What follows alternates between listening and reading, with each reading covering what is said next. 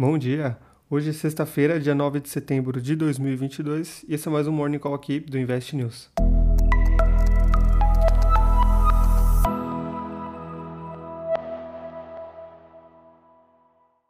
Depois de dias turbulentos nos mercados, o início dessa sexta-feira é marcada pelos investidores animados mundo afora.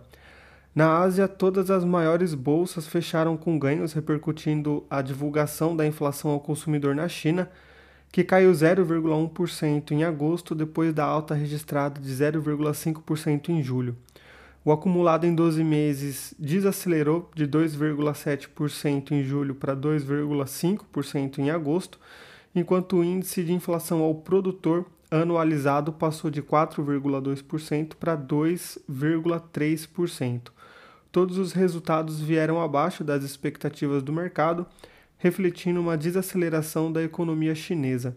No fechamento do dia, o índice Nikkei teve alta de 0,53%, o índice de Hang Seng alta de 2,69% e Xangai com alta de 0,82%. Já as bolsas de Taiwan e da Coreia do Sul não tiveram pregão por conta de feriados.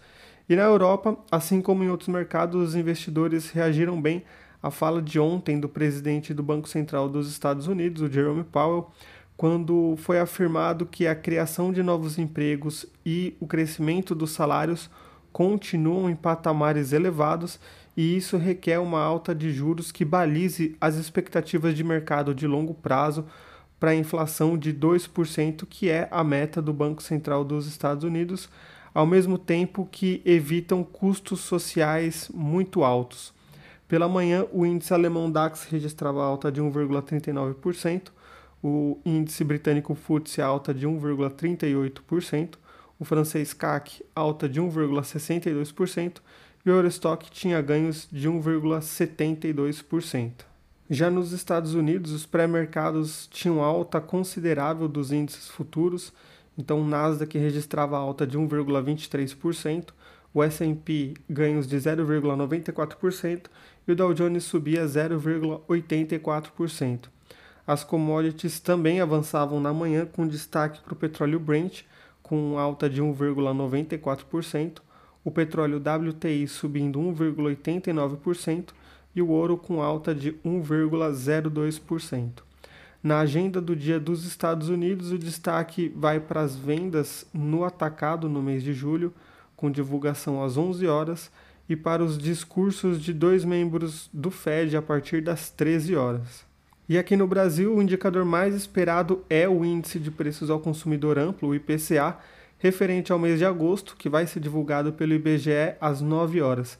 As projeções indicam uma deflação de 0,39%, depois da deflação registrada de 0,68% em julho, que pode trazer o resultado acumulado de 12 meses de 10,07% para 8,72%.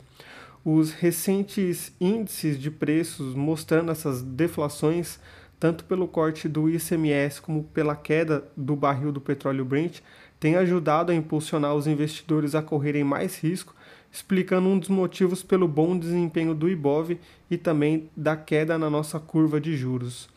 No fechamento do pregão lá do dia 29 de julho, todas as taxas dos contratos de juros futuros com vencimentos em janeiro de cada ano estavam acima de 12,59%, com os maiores retornos para o curto prazo, quando o mercado ainda precificava uma chance maior de juros terminais em 14%. Já no fechamento do pregão de ontem, dia 8, as taxas de médio e longo prazo estavam abaixo dos 11,7%, enquanto os vencimentos mais curtos desaceleraram para 13,74%. Esse movimento da curva de juros ele acaba beneficiando quem tem títulos com componentes prefixados, como os detentores do IPCA+, e do título do Tesouro prefixado, a LTN, e ao mesmo tempo diminui a expectativa futura de retorno para os títulos pós-fixados, mas vale a pena lembrar que você não tem um prejuízo nesse pós-fixado. O seu rendimento é, esperado ali para até o vencimento ele acaba diminuindo.